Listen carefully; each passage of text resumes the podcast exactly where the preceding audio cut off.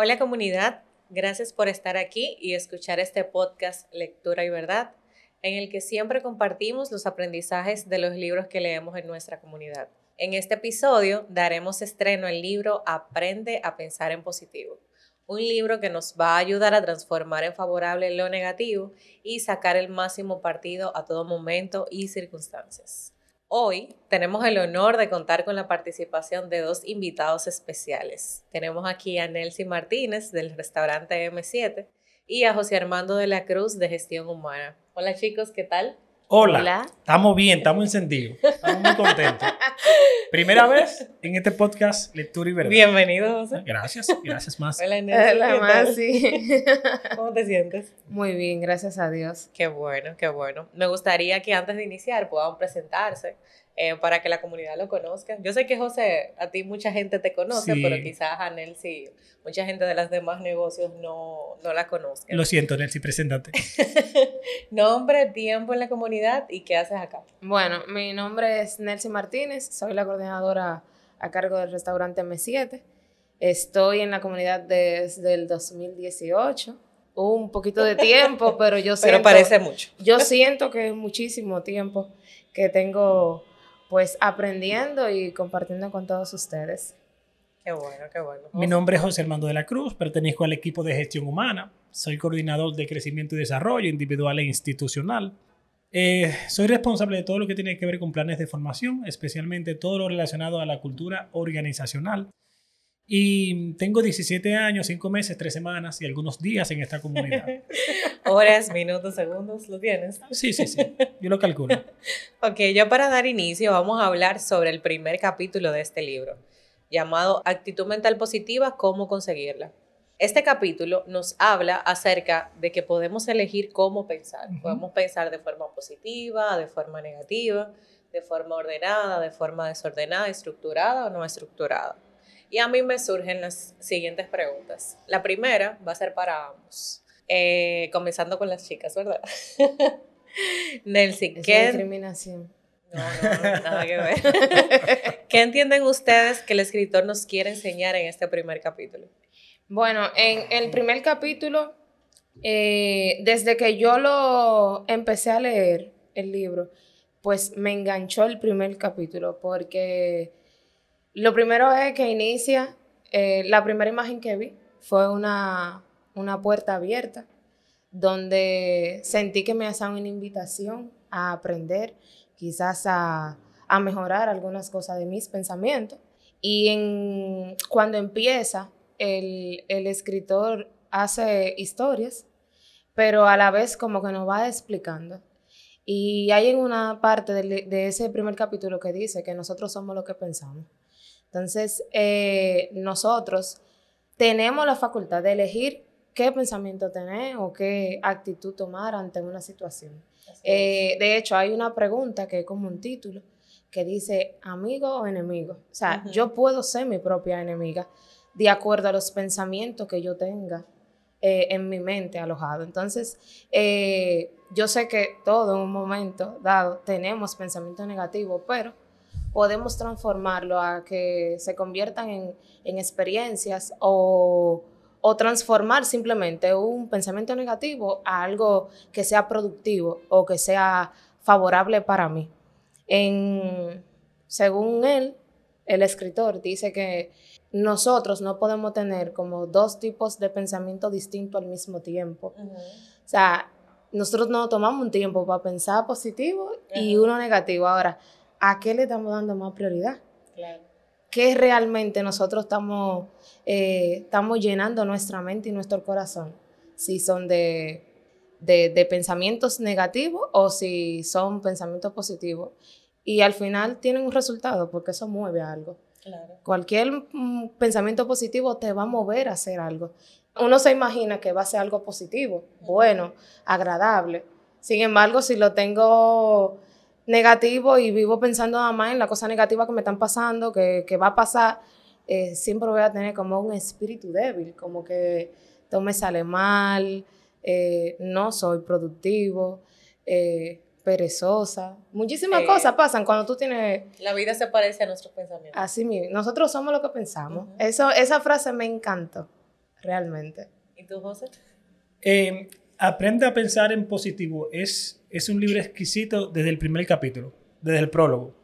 Me sorprendió mucho porque yo esperaba un prólogo normal, que te invita y te da una introducción, Unas orientaciones. unas orientaciones acerca del contenido del libro. Pero me sorprendió que en vez de un prólogo, eh, hay unas referencias a frases icónicas de, de personajes que impactaron al mundo. Por ejemplo, eh, Robin Drana- Dranagash Tagore. No, pero mira. Sí, sí. Tiene una frase que, que ya yo había escuchado, pero que me gustó mucho y me motivó mucho para la lectura del libro. Ella dice, si, si lloras por haber perdido el sol, la- la- las lágrimas no te permitirán ver las estrellas. Winter Churchill más abajo dice, habla del optimismo. Un optimista ve una oportunidad en cada calamidad y un pesimista ve una calamidad en cada oportunidad. Ujú. Yo soy optimista. Él, él- él exclama, yo soy optimista, no parece muy útil ser otra cosa. Y yo dije, este libro es muy ápero, este libro es, es chulo. Entonces cuando empiezo la lectura, me doy cuenta en el que ese primer capítulo, dicho sea de paso, hay una frase que dice, tú eres lo que piensas. El primer capítulo yo lo resumo en eso. Y te da una serie de ejercicios para renovar tus pensamientos, para, eh, para ser capaz de activar tu accionar desde tu mente.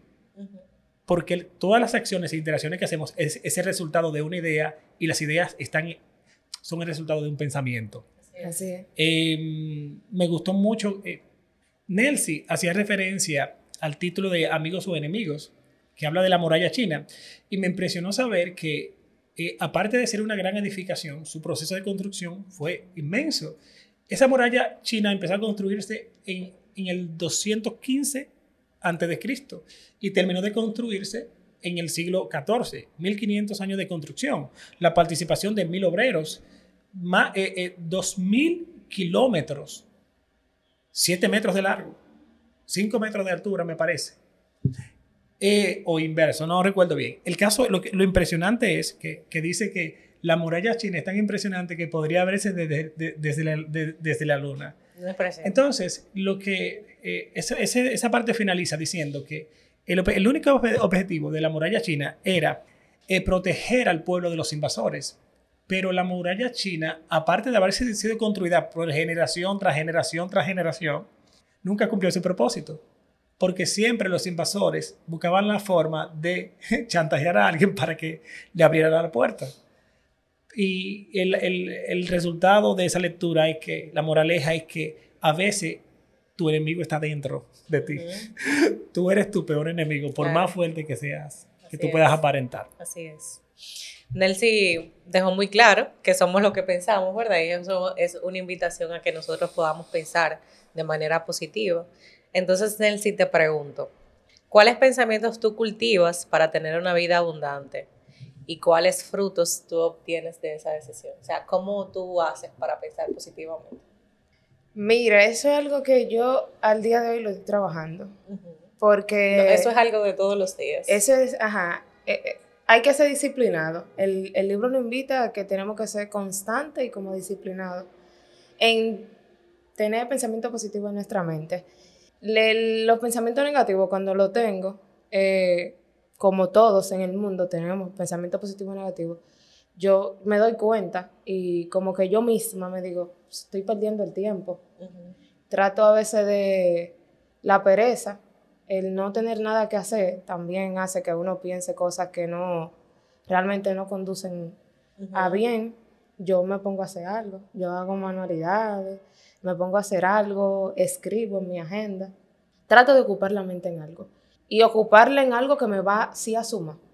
Porque el pensamiento negativo lo que me, me pone pesada. No me quiero parar, no, no siento que avanzo, eh, pienso cosas que yo digo, realmente yo no debería tener este pensamiento. Y en muchas ocasiones la, la, la clave es ponerme a orar. Porque hay a veces situaciones que es inevitable tú tener que pensar mal. Sí, claro, claro, los pensamientos negativos van a llegar. Llegan solos. Tú no eliges cuál, cuál es el que te va a llegar. Ahora tú sí eliges a cuál darle la prioridad. Yo Así me es. pongo a orar, leo la Biblia y, y le pido a Dios que, que me ayude a, a, a cambiar esa percepción quizá de algo, de alguien, de, de un momento. Sí, porque tampoco es fácil. No, no es fácil. A veces hay situaciones que por más que uno quiera es difícil cambiar esa percepción que tenemos. Así es. Y tú dices que, que yo he obtenido, eh, bueno, con mi pensamiento positivo yo siento que he ayudado a, a familiares, amistades, porque cuando tienen un problema, yo trato de, de, verle como el lado positivo y de, y de explicárselo de la mejor manera, cosa de que ellos también puedan confiar en Dios. Eh, Encontrar otras posibilidades. Otras posibilidades y eso me, me llena, porque aunque la situación quizás no sea mía o no sea conmigo, eh, puedo ser útil con un pensamiento positivo. Así es. José, el libro nos comenta que el pensamiento precede a la acción. Primero pensamos, luego actuamos. ¿Cómo podemos nosotros permanecer pensando de manera positiva?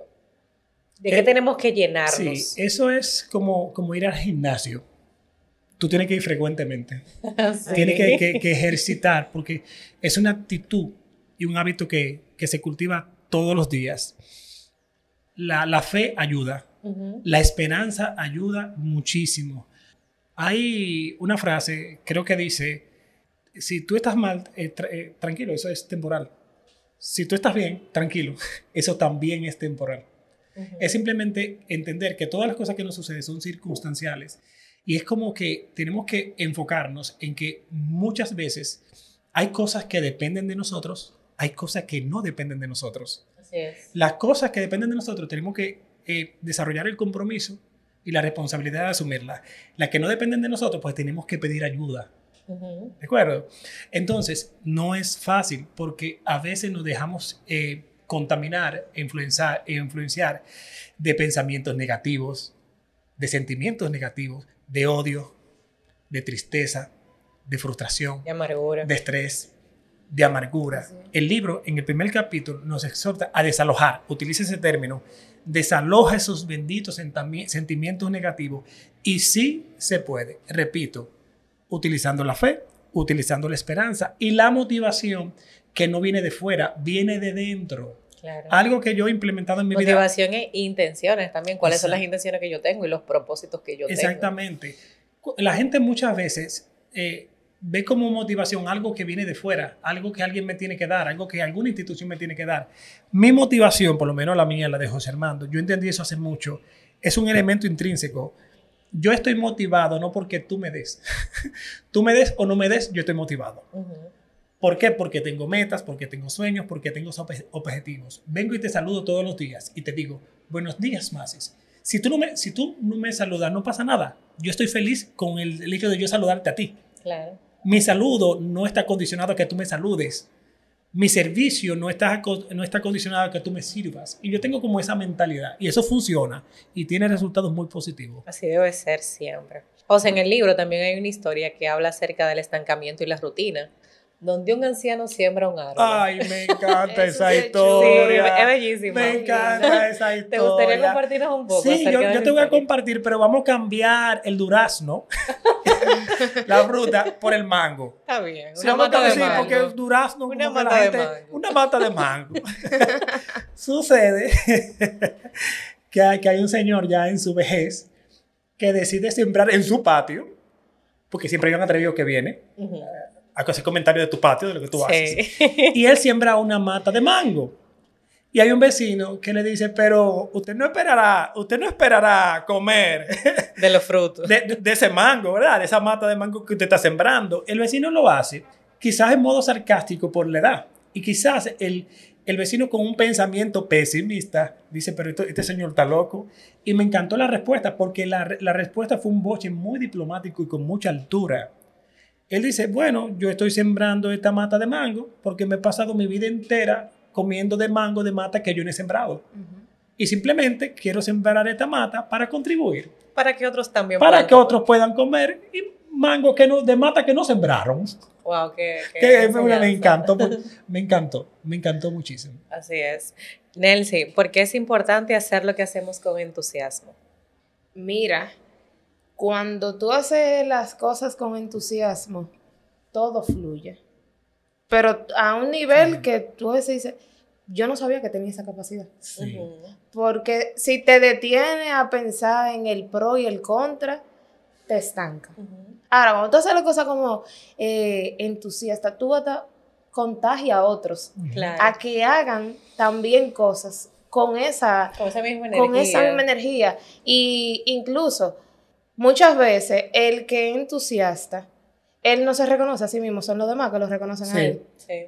Y dice, ¿y de dónde tú sacas tanta fuerza, tanta energía, tanta alegría, tanto amor para, para, hacer, algo? Y, y, y realmente, el que es entusiasta simplemente fluye.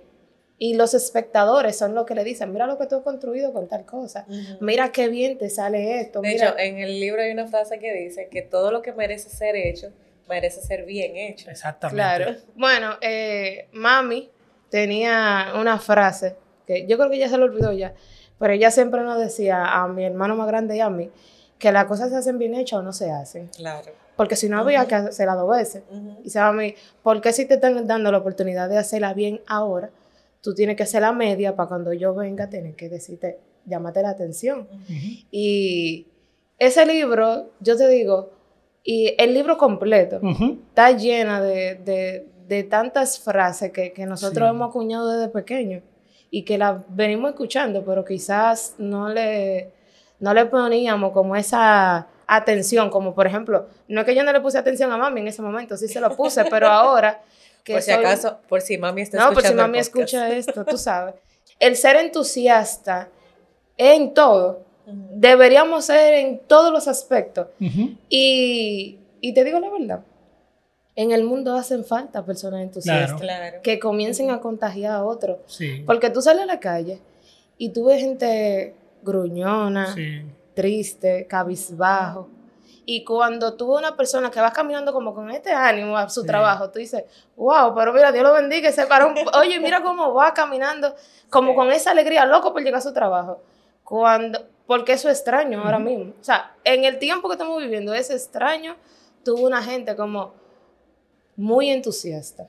Sí. No es que no hay, Sí. Sí. habemos muchísimo, pero honestamente es extraño tú ver. Y, y lo lindo es que cuando tú lo ves, tú te contagias. Te sale una sonrisa y tú no lo conoces. Te sale un agradecimiento. Oye, mira, me motivaste a hacer algo. Y cuando viene a ver, la intención no fue No que fue- nadie lo mirara, era simplemente hacer lo que le correspondía de la manera que tenía que hacerlo. Así es, Un, un aporte en relación al entusiasmo. Aquí, en, en nuestra cultura, eh, recuerdo que hace algunos años el, el señor Luis Marino López empezó a definir el entusiasmo como tener a Dios dentro. Ajá. Y yo dije, wow, qué definición más chula. Pero el libro hace referencia de que la palabra entusiasmo viene del griego. Y la palabra entusiasmo, entusiasmo creo que eh, tiene, contiene la palabra del, del griego teus, me parece que significa Dios. Ajá. Espíritu de Dios, y eso es como genial. Entonces, ¿qué sucede con el entusiasmo? Cuando tú eres un practicante del entusiasmo, se están está- el mensaje está llegando, ¿verdad? Cuando tú eres un practicante del entusiasmo, normalmente la gente, la gente dice, este tipo está loco, este tipo o esta tipa es anormal, te ven como extraño Extraño. Hasta, hasta que ven el resultado. Y de repente, de repente, como dice Nelsie, el entusiasmo, el entusiasmo quizás pueda tardar, pero contagia, Sí. contagia. Cuando la gente eh, te ve como una persona que aporta independientemente de, la que, eh, de que estés en medio de circunstancias negativas, agobiantes, estresantes, porque la gente dice, ¿cómo esta chica tiene la capacidad de mantener el control y la alegría cuando sabemos que las cosas pueden salir mal? Claro. Es genial. O sea, el libro habla acerca de las personas pesimistas y optimistas. Sí. Eh, y me gustaría aquí establecer la diferencia entre una y otra, Sí. hablando un poquito acerca de los beneficios o los resultados que pueda conseguir una persona optimista. Sí. Mira, el ser humano optimista, ya Winston Churchill lo dijo. Voy para atrás. Por eso decía que, que las frases del prólogo de personajes famosos que han impactado la vida de muchísimas personas y del mundo son un preámbulo a lo que tú vas a encontrar.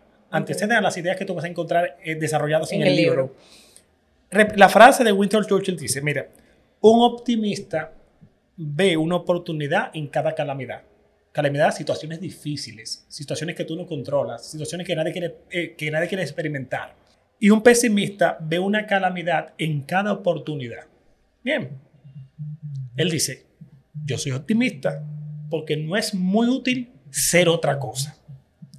Sucede que cuando tú eliges ser optimista, significa que tu pensamiento es positivo, tu pensamiento es proactivo, tú tienes un pensamiento para construir. ¿Y cuál es el resultado? Es increíble. El resultado es en términos de salud, mejor salud, más entusiasmo.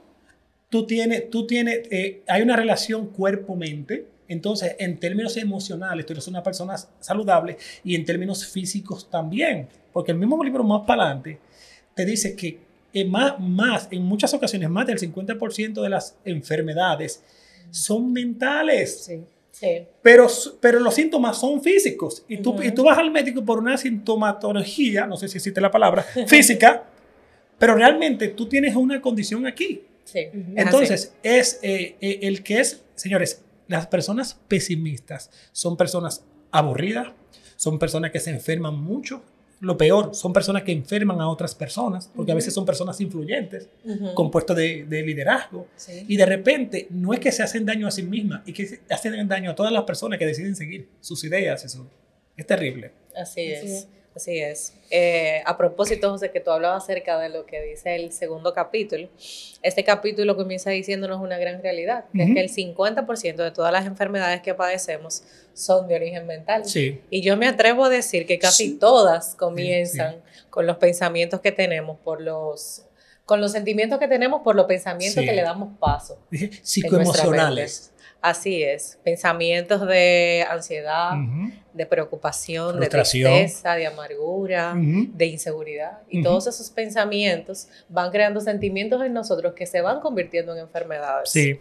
También nos explica que la inteligencia emocional es la capacidad que tenemos de nosotros poder gestionar con equilibrio nuestras emociones. emociones. Entonces te pregunto, ¿por qué es importante conocer y aplicar la inteligencia emocional?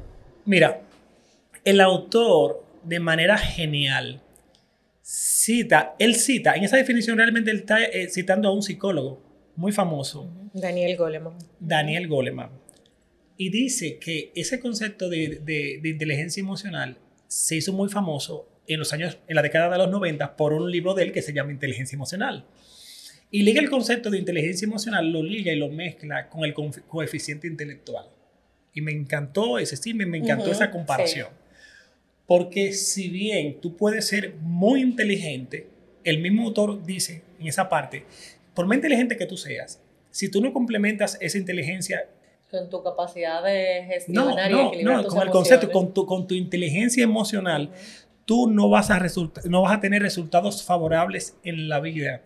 Realmente, eso te habla de, de, de desarrollar inteligencia emocional, es como tú desarrollar un pensamiento como disciplinado, ¿Tú sabes por qué? Porque no es fácil controlar tus propias emociones todo el tiempo, en todas circunstancias. Porque la vida, la vida es trabajo, la vida es familia, la vida son muchísimas cosas. ¿Qué otra cosa me gustó, Maciel? Que hay, hay, cinco, hay cinco pilares de la inteligencia emocional eh, que se amarran, que son como el resultado. Eh, ahí te habla de la autoconciencia, una persona que desarrolla inteligencia emocional es autoconsciente de lo que es, de lo que representa, de sus limitaciones y sus defectos y puede convivir con él. Así es. Te habla también de otro pilar que es la autorregulación. autorregulación es disciplina. Conozco mis límites, sé hasta dónde puedo llegar para no lastimar, para no dañar, para no violar los espacios de los demás, los sentimientos de los demás.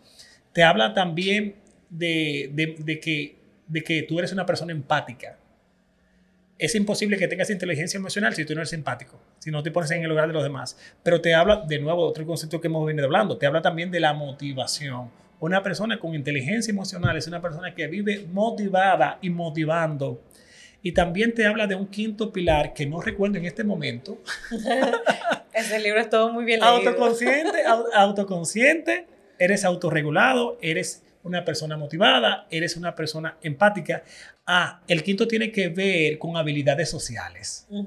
Una persona que practica y que ha llegado al punto de decir, soy emocionalmente inteligente, es una persona que cultiva relaciones de respeto, de consideración y de amor. Y lo más interesante, son personas que respetan las actitudes negativas de los demás y las aceptan, no las juzgan ni las critican. Es genial. Así es, así es. Nelsi, nosotros, los seres humanos, producimos sustancias estimulantes para sentirnos bien o para sentirnos mal. Y aquí hablamos de las famosas hormonas eh, de las endorfinas. Lo que quiere decir que tener una actitud emocional positiva favorece la salud y el bienestar de las personas. ¿Qué haces tú para fomentar sentimientos positivos? Mira, cuando leí eso, dije, no abre una patillita. que cuando uno endorfina. Se, Dame endorfina. Cuando uno se siente así down. Dame. sería interesante. Oh, pero eso sería una maravilla que eso tuviera, que uno lo puede ingerir. porque realmente no hace falta a veces. Sí. ¿Qué yo hago para cultivar pensamientos positivos? Sentimientos. Sentimientos. Mira, por mucho tiempo yo pensaba que si pasaba algo negativo eh, o como resultado algo que no era el que yo quería, yo, yo me culpaba. Fue mi culpa porque yo no debía hacer tal cosa.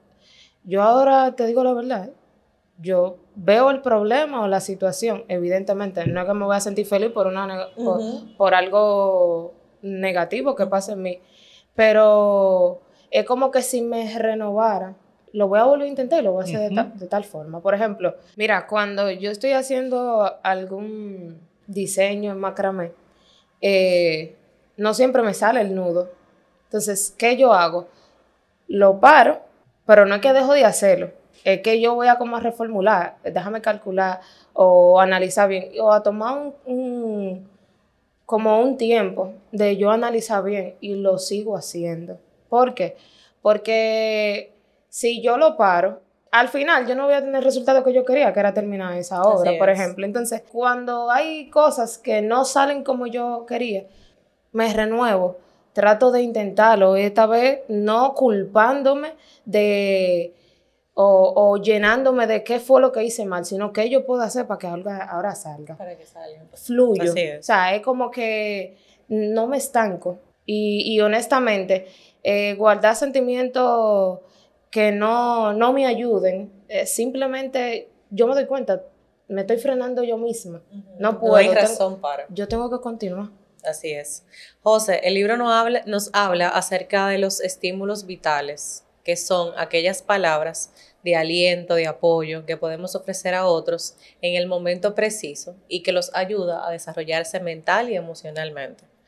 ¿Cuáles son los resultados de reprochar en vez de estimular? ¿Y cómo podemos ver esto en los negocios? Mira, eh, Pasa mucho con los hijos. Sí, sí, no, yo estaba pensando en Ashi, mi marido de la Cruz Mart, mi hija de cuatro años.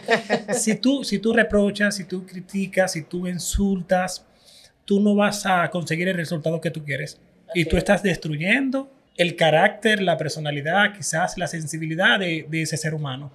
Y todo lo contrario, tú vas a, quizás vas a producir un ser humano en términos de crianza de los hijos, introvertido, lastimado, con baja autoestima. Entonces, se puede construir en el amor, se puede construir con esas palabras que no trabajan en términos psicológicos, yo no, e, e, esta parte está vinculada a la parte anterior de, de las sustancias químicas que, se, que produce el cerebro que se llaman endorfinas. Sucede que las endorfinas no son la, la, hormona de la felicidad.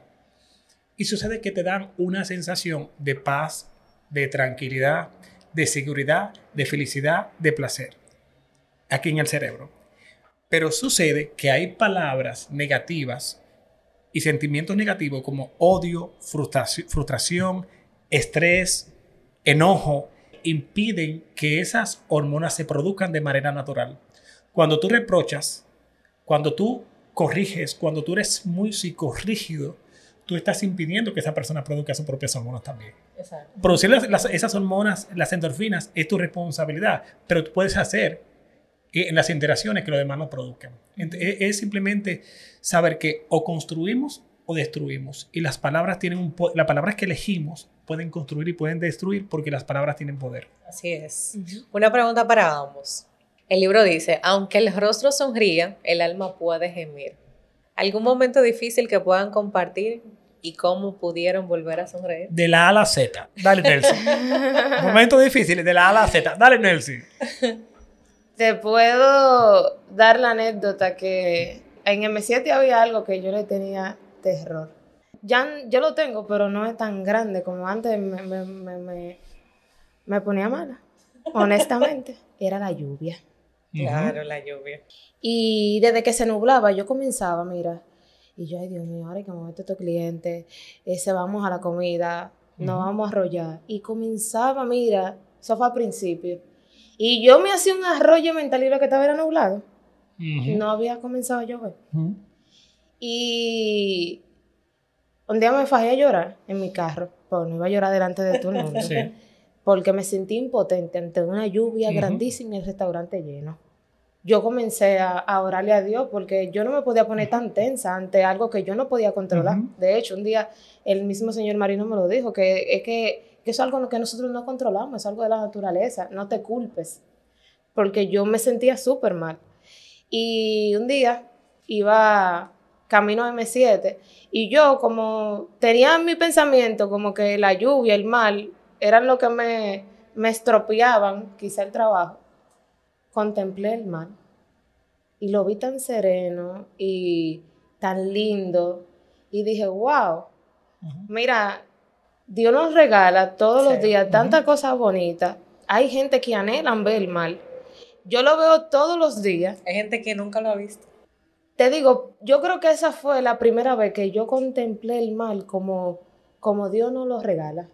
Lindo, hermoso, sereno, eh, con un color brillante.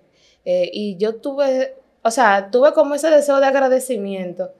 Y eso a mí me ha ayudado muchísimo. Yo me pongo a mirar el mar en ocasiones, así la lluvia cuando está bien lejos, y la veo linda.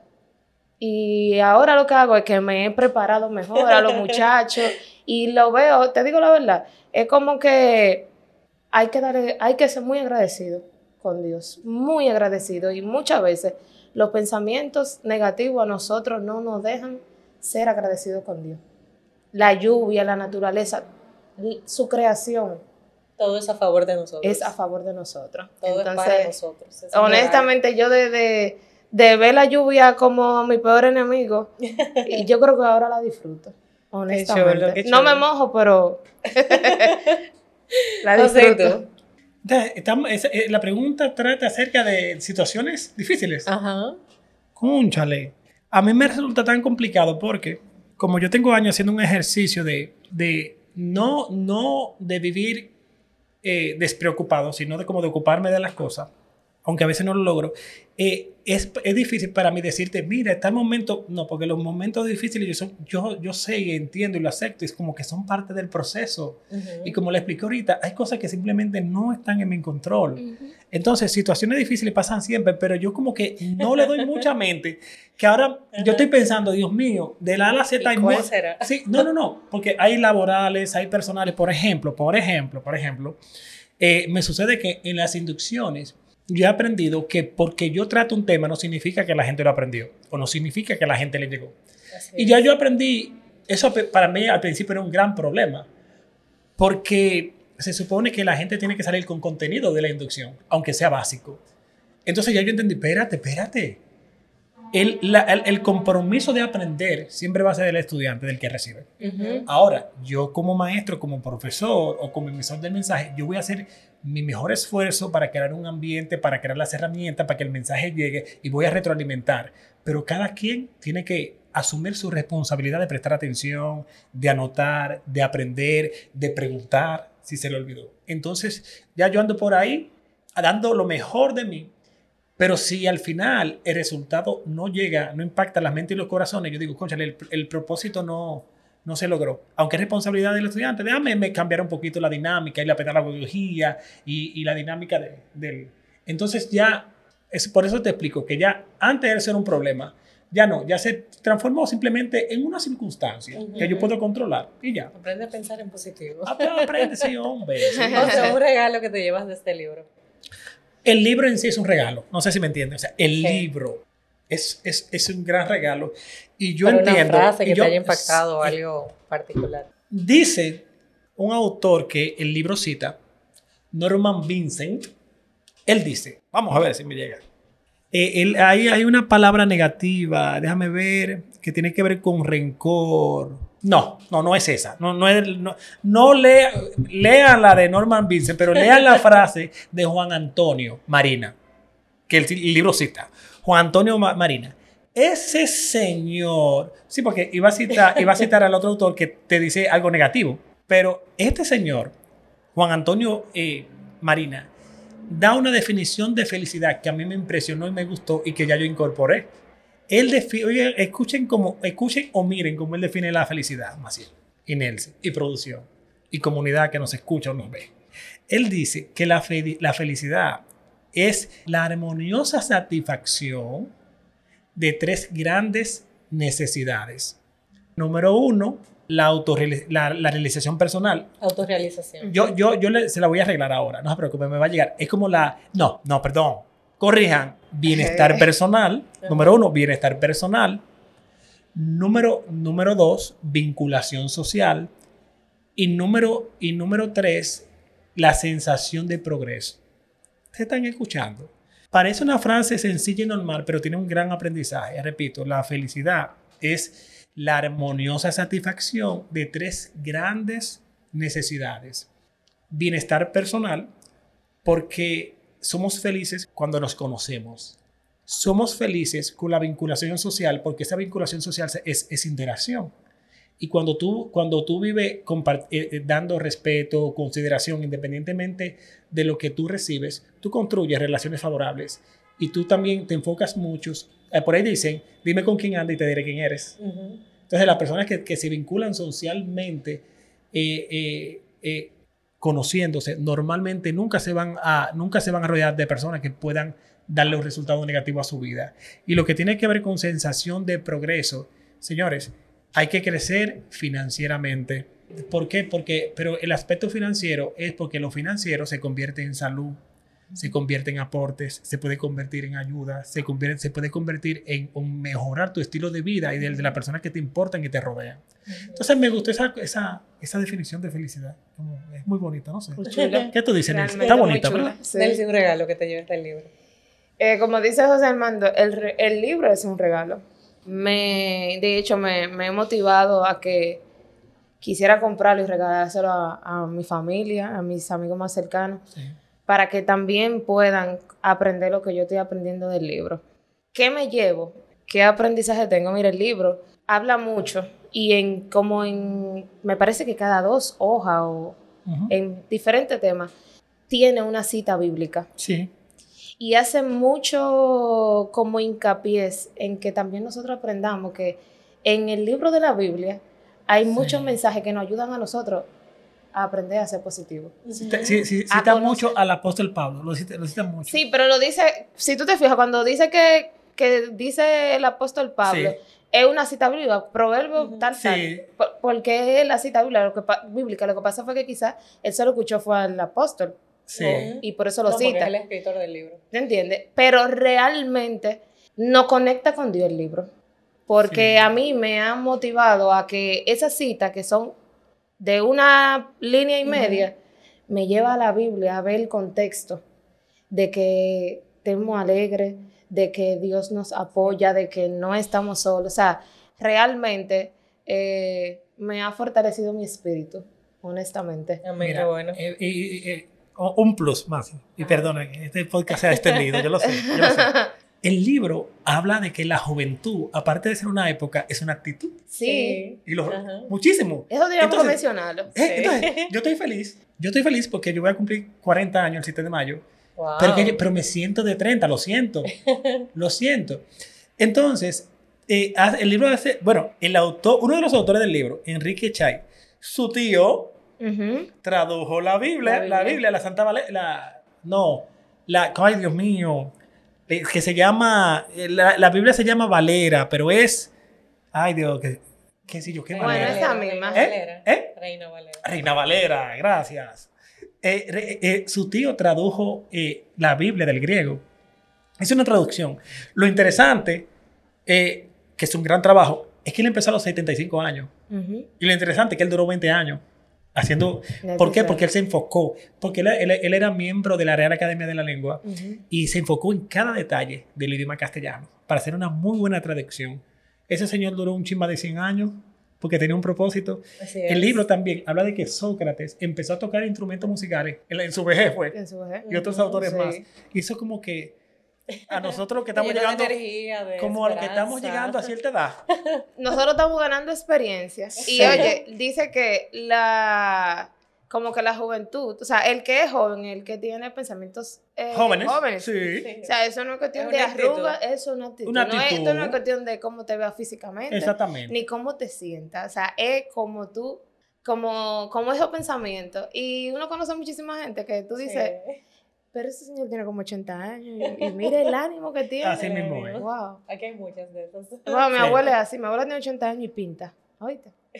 Por si acaso. Ella dice que ella puede hacer todavía y tiene un espíritu que yo parezco una viejita delante de ella, Sí. honestamente. Chulo, chicos. Muchísimas gracias. Gracias, gracias a ti. Gracias por, por regalarnos este momento y compartir sus aprendizajes con toda la comunidad. Gracias a cada oyente. Le invitamos a poner en práctica todo lo que hemos compartido en este libro. Recuerden que pueden encontrarnos en todas las plataformas de podcast como Lectura y Verdad. También en nuestro canal de YouTube Comunidad Integral LM y seguirnos en nuestro Instagram como el Integral 6LM. Hasta la próxima. Muchas gracias.